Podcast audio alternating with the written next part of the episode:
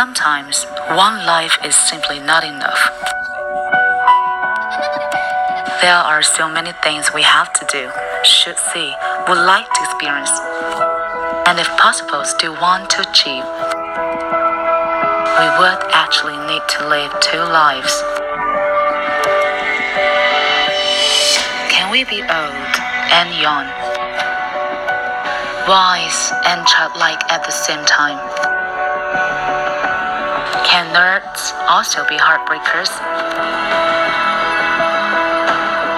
Can we have every comfort and yet constantly be pushing boundaries?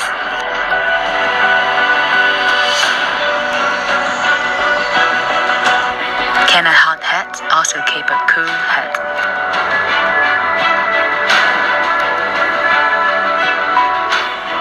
Can we sit in a saloon car while driving a sports car?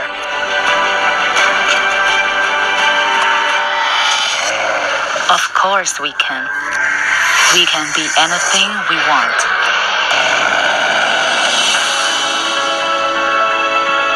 With intellect and with soul. With a saloon car born out of over 30,000 racing victories. With a sports car which offers every comfort.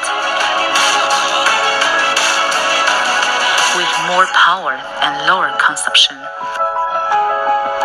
more intelligent functionality and a trend-setting appearance.